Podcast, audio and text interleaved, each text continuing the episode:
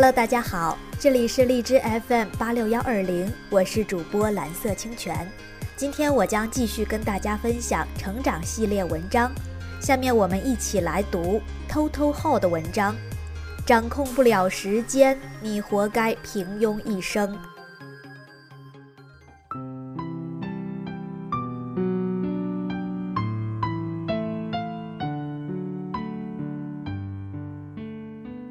我们中的大多数人似乎都在这样日复一日的重复中过活，重复的上下班，然后回家看剧、刷朋友圈，有时候深更半夜还在娱乐玩耍，不愿睡去。然而日复一日，年复一年，你的工作和生活依然在原地徘徊。随着年龄增加和社会竞争的加剧，你开始焦虑和无助。你也试图改变，但做事情又总是三分钟热度，不能持之以恒。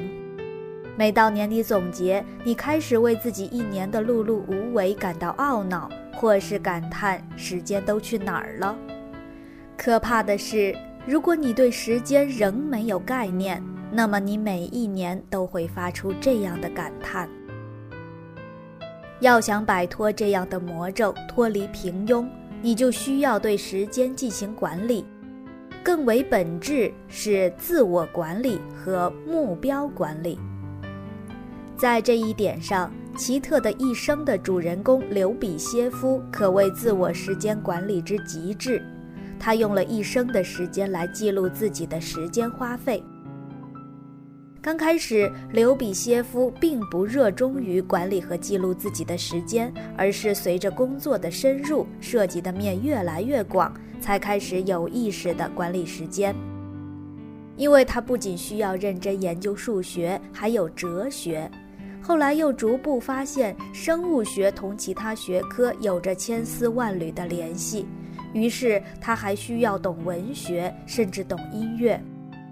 时间越来越不够用，他决定分门别类，开始记录每天研究和工作所花费的时间，并不断总结和改进。最终，他形成了一套集时间记录、统计总结、未来计划于一体的时间统计法，也成为了非常卓越的昆虫学家、哲学家、数学家。那么，刘比歇夫的时间管理法到底有什么值得我们学习的呢？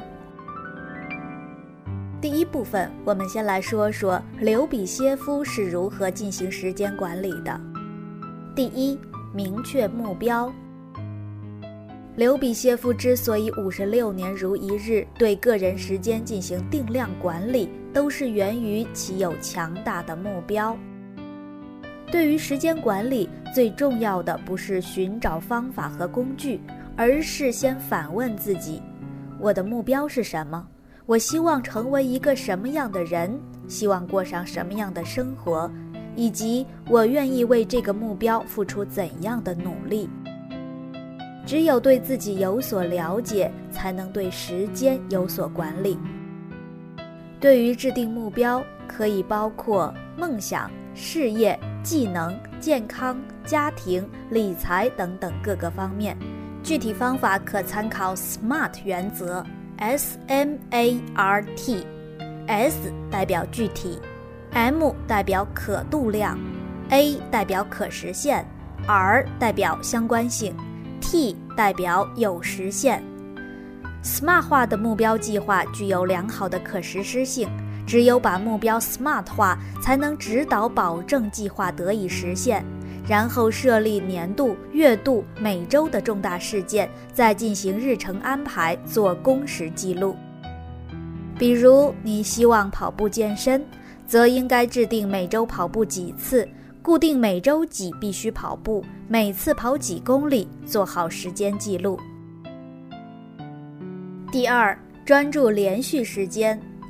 刘比歇夫统计的时间都是纯时间，重要的工作应该连续时间处理，因为连续专注的一到两个小时，往往是一天最高效的时间。专注连续时间，首先需要避免制定太过具体详细的计划表，因为很难估计好完成某项任务的所需时间，一旦计划赶不上变化，就容易导致计划落空，后面便会发现难以为继，于是放弃。刘比歇夫平均每天真正有效时间也不过五到六小时而已，所以刚开始不要太高估了自己的完成进度。例如每周学习英文目标。则每天固定画出一小时进行单词、口语、听力、阅读、写作等方面的学习。其次，要避免干扰，断绝电话、信息等，营造合适的工作环境。时间本身并没有什么价值，它本质并不属于你，也不会带来产出。而你在规定时间内的注意力投入，才是你所拥有的最重要的资源，这才是有价值的产出。第三，利用碎片时间。刘比歇夫对时间下脚料的利用是无微不至的，每一次散步他都用来捕捉昆虫，在无用会议上演算习题。出门旅行时看小布头书学习外语，英语就是他主要利用碎片化时间学会的。在信息爆炸的互联网时代，碎片化的其实并不是知识，而是信息和时间。所以学习时间即使被碎片化了，学习过程实际上依然是长期持续的。而学会利用碎片时间，在当下可谓是十分必要的。像是看书，平常在通勤上下班时间或者休闲时候，都可以进行阅读学习。将需要看一本书的时间划分为几个小部分，其实并不影响知识的吸收，因为知识是系统化的，碎片化的只是其他东西而已。下面我们就一起来看看刘比歇夫具体是如何通过记录时间来实现自己的人生目标的。刘比歇夫的时间统计法可以分为三大块：时间日记、统计总结和未来计划。首先，我们来说说时间日记。一九一六年，刘比歇夫开始记录时间开销日记，从未间断。时间开销日记的格式是：日期加事件加花费时间，每天记录五到七行。例如，乌里扬诺夫斯克，一九六四年四月七日，分类昆虫学，附两张无名带蛾的图，三小时十五分。鉴定带额二十分。附加工作，给斯拉瓦写信，两小时四十五分。社会工作，植物保护小组开会，两小时二十五分。休息，给伊戈瓦写信十分。乌里扬诺夫斯克真理报十分。列夫·托尔斯泰的《塞瓦斯托波尔记事》，一小时二十五分。基本工作合计六小时二十分。第二块是统计总结。刘比歇夫根据时间开销日记，还要进行每天小结、月度总结、年度总结。对此，刘比歇夫对他的时间进行了分类。第一类工作包括中心工作，比如写书、搞研究和例行工作，比如看参考书、做笔记、写信等。第二类工作包括做学术报告、讲课、开学术讨论会、看文艺作品，部署直接科研工作的活动都包括在内。刘比歇夫认为，工作中的任何间歇他都要剔除。因为它计算的是纯时间，其中每天的小节包括，比如某天读了消息报、医学报，做了科研等其他工作，需要将做这些事所花的时间汇总，最后写上合计几小时几分钟。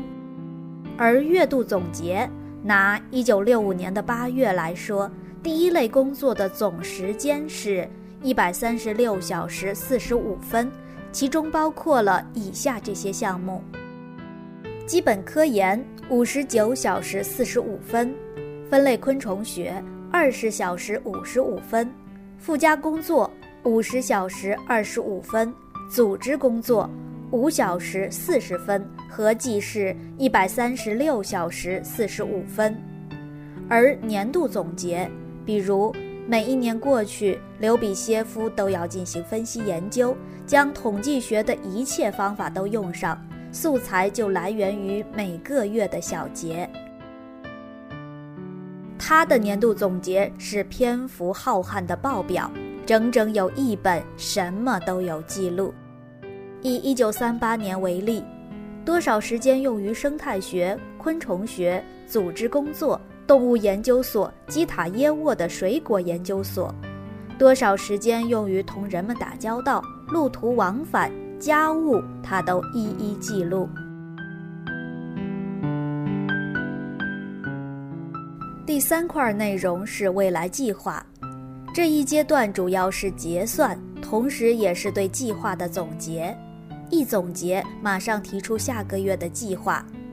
总结完上一年，就该制定下一年的计划了。除了年度计划，刘比歇夫还把自己一生的时间制定成一个个五年计划。每过五年，他把度过的时间和干过的事儿分析一通，可以说是做个总的鉴定。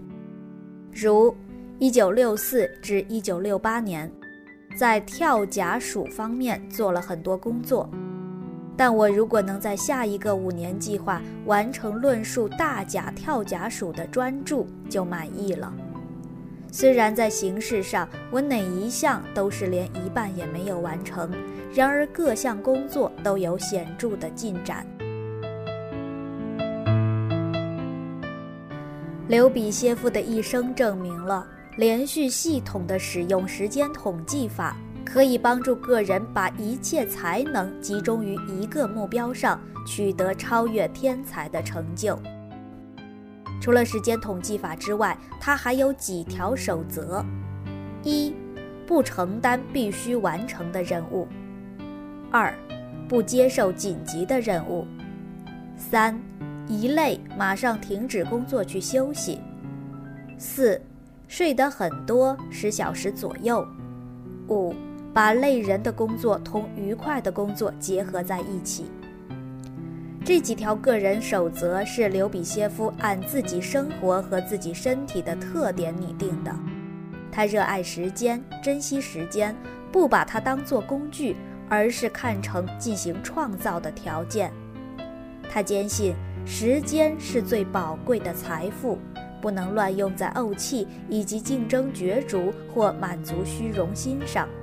在他看来，对待时间的态度是个道德问题。我们通过时间统计法也可以激发自己的潜力，因为人适应它是为了最大限度地利用自己的一切可能性。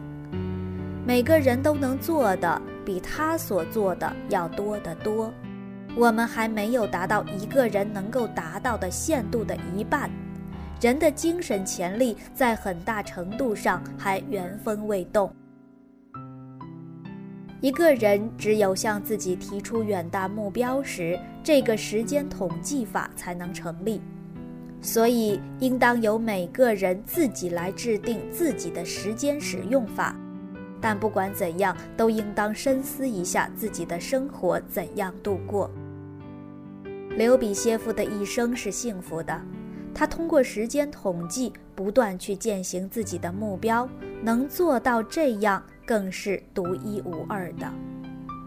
而我们要知道，时间其实是不能被管理的，需要管理的是自我的认知和思维方式的转变。当你有了时间管理的意识，你的一切都在悄然发生改变。